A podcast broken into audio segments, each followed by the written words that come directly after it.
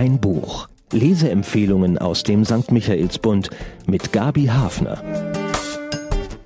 Mein Buch diese Woche erzählt die Geschichte einer innigen und stürmischen Mädchenfreundschaft im Russland der beginnenden Perestroika und erlaubt einen tiefen Blick in die russische Seele, wenn es sie denn gibt, und den verzerrten, weil verwehrten Blick auf den Westen. Es ist die Zeit unmittelbar vor dem großen Umbruch durch Gorbatschow, mit dem die junge Generation ganz andere Hoffnungen verbindet als die älteren.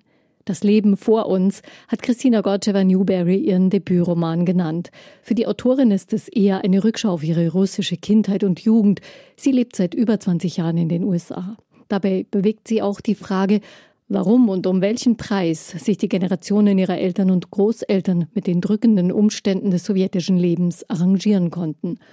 Weil man machtlos war und vielleicht auch immun gegen Veränderungen, musste man sie ertragen, schreibt sie. Die Handlung. Anja schildert in der Rückschau ihre Jugendjahre von ihrem 14. Geburtstag bis zum Schulabschluss und im zweiten Teil ihren ersten Besuch in der Sowjetunion nach Jahren in den USA.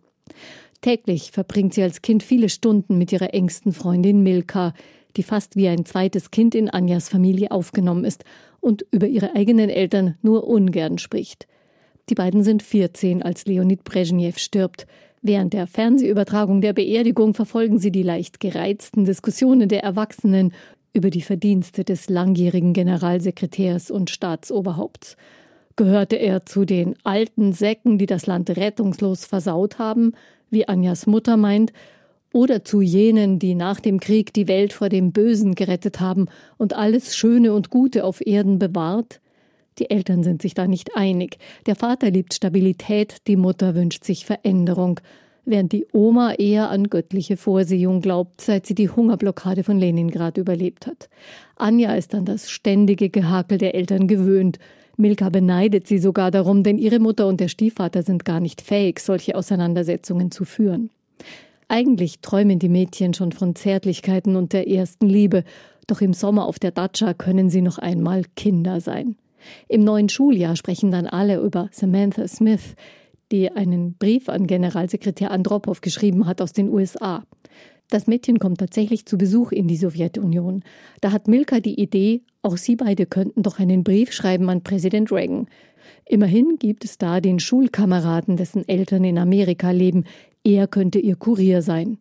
Der Brief wird ein Dokument der Propaganda über die USA und über die wahren Zustände in der Sowjetunion, die sie offen schildern, mit der Bitte um Flugtickets und Visa für einen Besuch in den USA, gerne auch ohne Eltern.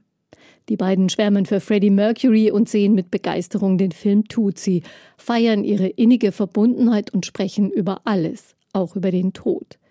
Milka steckt voller dunkler Andeutungen und ist über Sex erstaunlich gut informiert. Von ihr kommt die Idee, im eisigen Februar ein wenig Spaß herbeizuzaubern und zwei Jungs aus der Klasse einzuladen, den vitalen Lopatin, Schwarm aller Mädchen und den schmalbrüstigen Bücherwurm Trifonov. Sex oder gute Gespräche. Einige Zeit später wird auch das Pärchen, das es mehr mit dem Reden hält, noch anderes entdecken. An diesem Abend stirbt Andropow.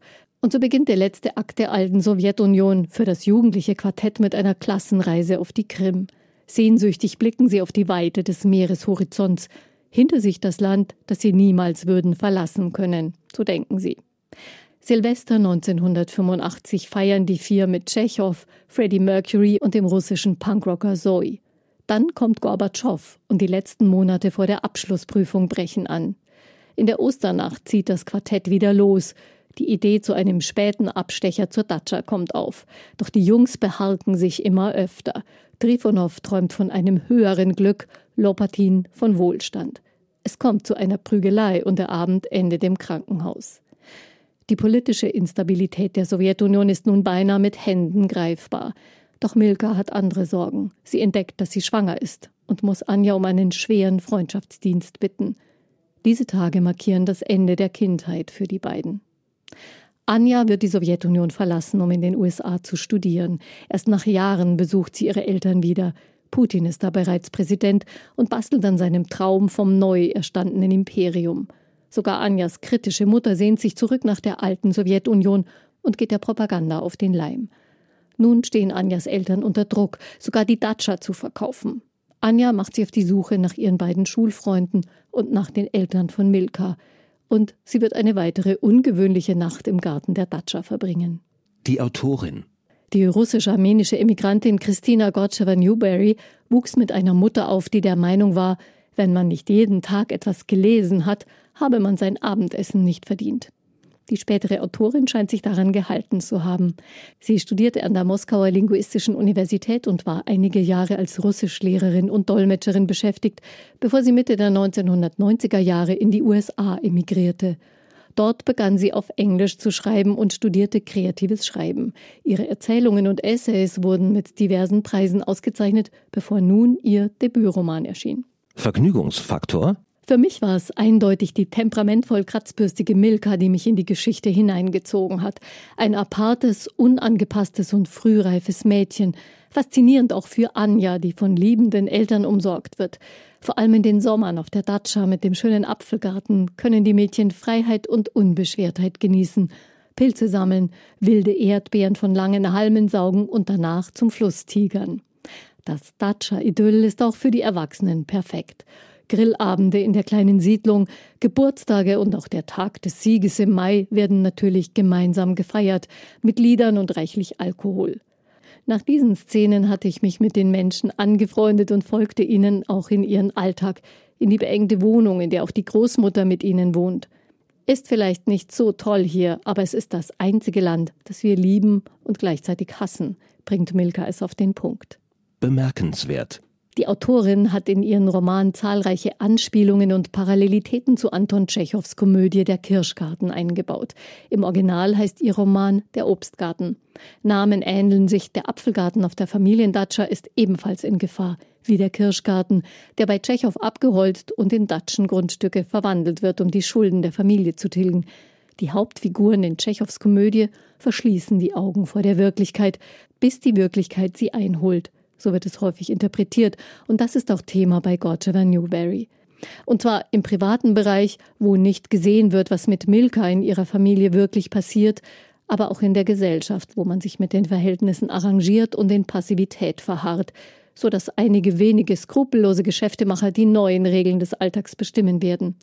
Mit ihrer Anlehnung an Tschechow zollt die Autorin auf elegante Art der russischen Literaturtradition ihren Respekt und bedient sich ihrer, um einen kritischen Blick auf die Realität der Perestroika-Zeit zu richten.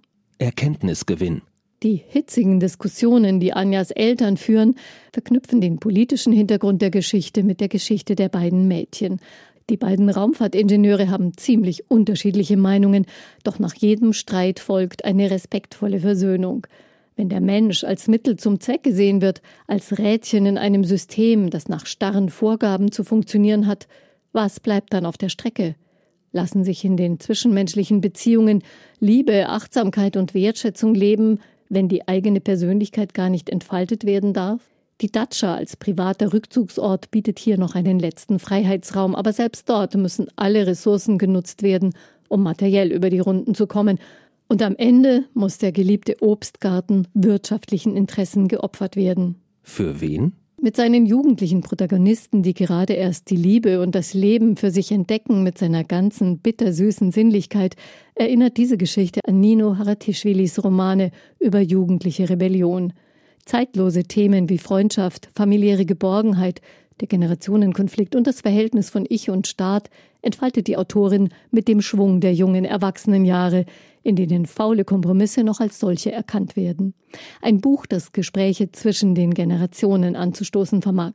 Es wäre zu kurz gegriffen, den Roman als Lehrstück über das Leben in der Sowjetunion und deren plötzliches Ende zu empfehlen. Doch natürlich ist er auch das. Anja stellt sich und ihre Umgebung immer wieder die Frage, warum die Russen ihr Land trotz allem so lieben, dass sie vor vielem die Augen verschließen.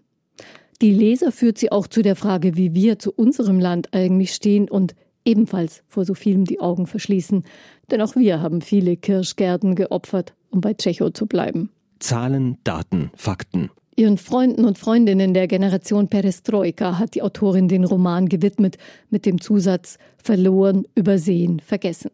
Doch der Debütroman der russischen Amerika-Auswanderin Christina Goncheva-Newberry bringt auch zum Nachdenken über die heutige Generation junger Russen, von denen viele dem Krieg geopfert werden, andere sich ebenfalls sehr schwer tun mit ihrem Heimatland und der Frage nach ihrer Zukunft. Das Leben vor uns, es ist eine Herausforderung. Der Roman ist erschienen im CH Beck Verlag. 359 lebendig übersetzte Seiten. Zu haben ist die Geschichte der Freundschaft für 25 Euro in der Buchhandlung Michaelsbund oder online auf michaelsbund.de. Ein Buch. Ein Podcast aus dem katholischen Medienhaus St. Michaelsbund. Produziert vom Münchner Kirchenradio.